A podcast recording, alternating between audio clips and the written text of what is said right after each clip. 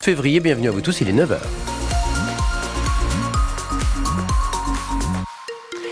Quelques averses ce matin, puis de belles éclaircies dans un second temps. Ce lundi devrait donc être plutôt agréable. Voilà ce qu'annonce Météo France. Côté température, ça oscille entre 8 à 10 degrés. 10 à Cherbourg, 8 à Barfleur et on a 9 degrés à Avranches. 9h. C'est votre journal, nouvelle édition, et c'est avec Pierre Coquelin. Bonjour Pierre. Bonjour Yannick, bonjour à tous. Juste après ce journal, à votre service consacré à l'emprise dans le couple, Yannick, vous serez avec la psychologue Agnès Lelion et l'autrice Alice Davril. Cette manchoise de 44 ans a été pendant de nombreuses années sous le joug de son mari, un catholique fondamentaliste. Femme, soyez soumise à vos maris, c'est le titre de son ouvrage qui sera après-demain. Si maintenant Alice est divorcée, il aura fallu 7 ans de procédure judiciaire. 7 ans, et malgré trois condamnations, son ex-mari a toujours un droit de visite sur leurs enfants mineurs et lui fait toujours peur, d'où le nom d'auteur hein, pour ce livre. Alice d'Avril nous raconte son emprise.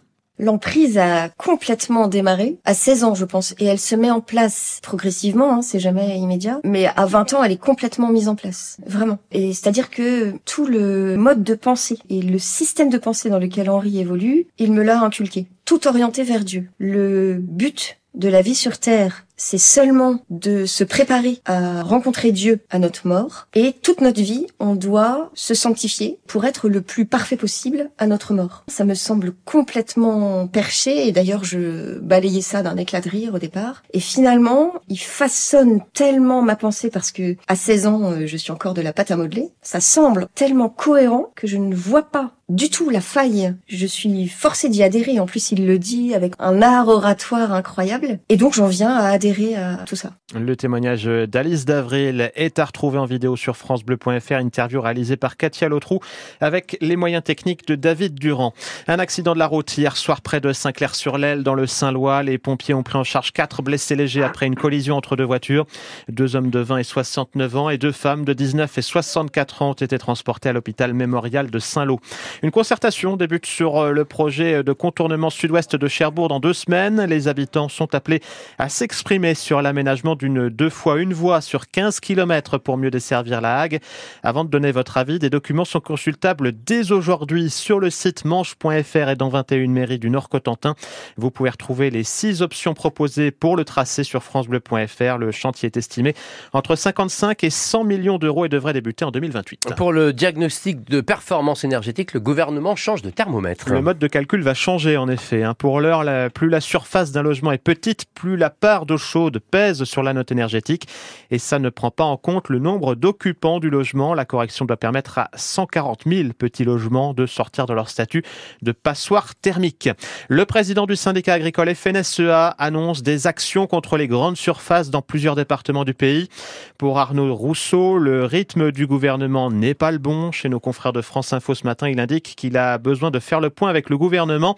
Dix jours après euh, l'annonce de mesures hein, par Gabriel Attal et une dizaine de jours seulement avant le salon de l'agriculture. C'est un moment d'accueil du public dans lequel on explique notre métier. On ne veut pas en faire un moment de tension et finalement de violence, a-t-il rassuré donc ce matin chez nos confrères de France Info. Il est 9h03 sur France Bleu Cotentin. À 4 mois du 80e anniversaire du débarquement, la Normandie se prépare à accueillir le monde. On attend 2 millions de visiteurs pour les commémorations du D-Day. Dans la Manche, les professionnels du tourisme sont sur le pied de guerre.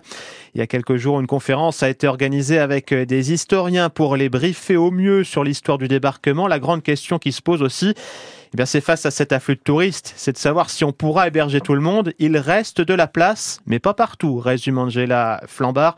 C'est la directrice de La Belle Manche, le label des gîtes de France et Clé Vacances. Tout n'est pas plein dans le département de la Manche. Effectivement, toute la côte est de Réville euh, jusqu'à Vitieux, Saint-Lô, effectivement, là, il n'y a plus de disponibilité. Mais toute la côte ouest, il y a encore des disponibilités. Donc, de la Hague euh, jusqu'à la baie du Mont-Saint-Michel, là, on a encore des dispos, il n'y a pas de souci. On sait qu'à partir d'avril, mai, sur les dernières réserves de dernière minute, ce qu'on peut anticiper, ben, on fera au mieux pour les accompagner. Et dans le cadre des vacances pour tous, on a fait en sorte aussi que les prix des gîtes restent normales. Sur un prix, on va dire, du 15 août et pas plus Donc on a bien accompagné nos propriétaires pour que le mois de juin soit accessible pour tous. Vous pouvez pas leur interdire si On n'interdit rien. Ça fait partie des valeurs des Gilles de France et des clés vacances en fait que les tarifs soient accessibles pour tous. Et pour les plateformes Gîtes de France et Clés Vacances sur la période du 1er au 15 juin, il reste donc 193 logements disponibles sur les 647 proposés dans le département.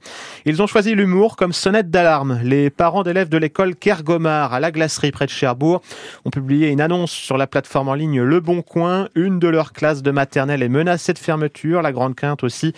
C'est la suppression d'un poste d'enseignant et d'un assistant pour les élèves en situation de handicap. Une manifestation est d'ailleurs prévue ce soir à 16h30 devant l'école Kergomar, donc de la glacerie. Puis le 150e carnaval de Granville se poursuit ce soir à partir de 19h. C'est les traditionnels Balapapa et Balamaman.